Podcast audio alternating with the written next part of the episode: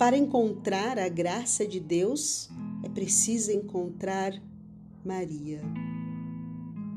Assim, tudo se reduz a encontrar o meio mais fácil para obter de Deus a graça necessária para tornar-se santo.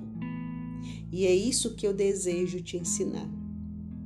E o que digo é que, para encontrar a graça divina, é preciso encontrar Maria. Por quê? Primeiro, Maria foi a única que encontrou a graça diante de Deus, por si e por cada pessoa em particular. Os patriarcas e os profetas, todos os santos da antiga lei, não puderam encontrar essa graça. Segundo, foi ela que deu o ser e a vida ao Autor de toda a graça e por causa disso, ela é chamada Mãe da Graça. Terceiro, Deus, o Pai, de quem todo dom perfeito e toda graça provém, como de sua fonte essencial, dando-lhe seu Filho, deu-lhe todas as suas graças. Desse modo, como diz São Bernardo, a vontade de Deus é dada a ela nele e com ele.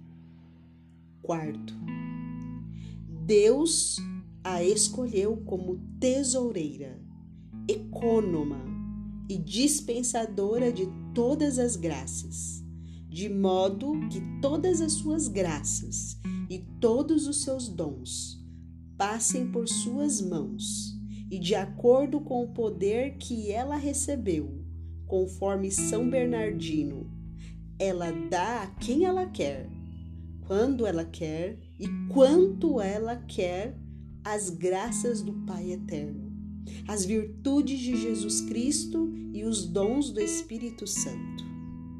Quinto, como na ordem natural, um filho precisa de um pai e de uma mãe, Assim também, na ordem da graça, é preciso que um verdadeiro filho da igreja tenha Deus por pai e Maria por mãe.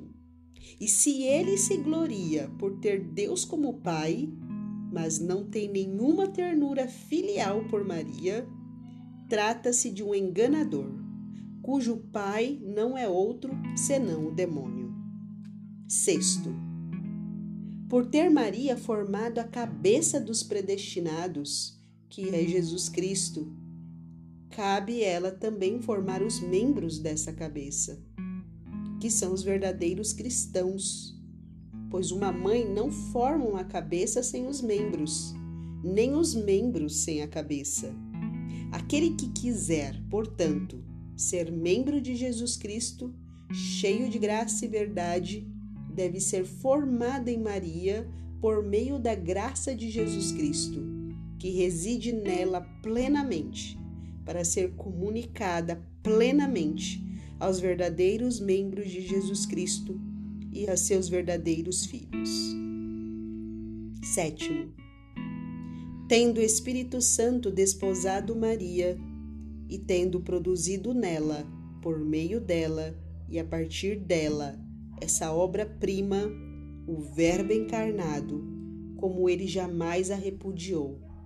Ele continua a produzir todos os dias nela e por ela, de uma maneira misteriosa, mas verdadeira, os predestinados. Oitavo.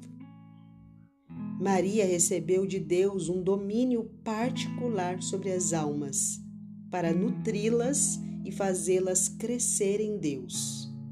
Santo Agostinho chega a dizer que, neste mundo, os predestinados estão todos guardados dentro do seio de Maria e que não veem a luz senão quando essa boa mãe os faz nascer para a vida eterna. Consequentemente, como a criança obtém toda a sua nutrição de sua mãe, que a dá proporcionalmente à sua fraqueza, igualmente os predestinados recebem toda sua nutrição espiritual e toda sua força de Maria. Nono. Foi a Maria que Deus Pai disse: Minha filha, habite em Jacó. Quer dizer, em meus predestinados representados por Jacó. Foi a Maria que Deus Filho disse: Minha querida mãe, seja herdeira de Israel. Ou seja, entre os predestinados, enfim, o, foi a Maria que o Espírito Santo disse: Lance minha fiel esposa raízes em meus eleitos. Todos, portanto, que são eleitos e predestinados, têm a Virgem Santíssima habitando neles, quer dizer, em sua alma, e a deixam lançar neles as raízes de uma profunda humildade, de uma ardente caridade e de todas as virtudes. Décimo. Maria é chamada por Santo Agostinho, e de fato é, o mundo vivo de Deus, forma Dei. Quer dizer que é apenas nela que Deus, feito homem, foi formado naturalmente, sem que lhe faltasse qualquer traço da divindade. E é também nela apenas que o ser humano pode ser formado em Deus naturalmente, na medida da capacidade da natureza humana pela graça de Jesus Cristo. Um escultor pode fazer uma imagem ou um retrato natural de duas maneiras. Primeiro, servindo-se de sua habilidade, de sua força, de sua ciência e da qualidade de seus instrumentos para produzir essa figura da maneira dura e informe. Segunda, ou pode utilizar um molde, a primeira é demorada e difícil e sujeita a diversos riscos. Basta um único golpe de, for de formão ou de martelo dado de maneira errada para arruinar toda a obra.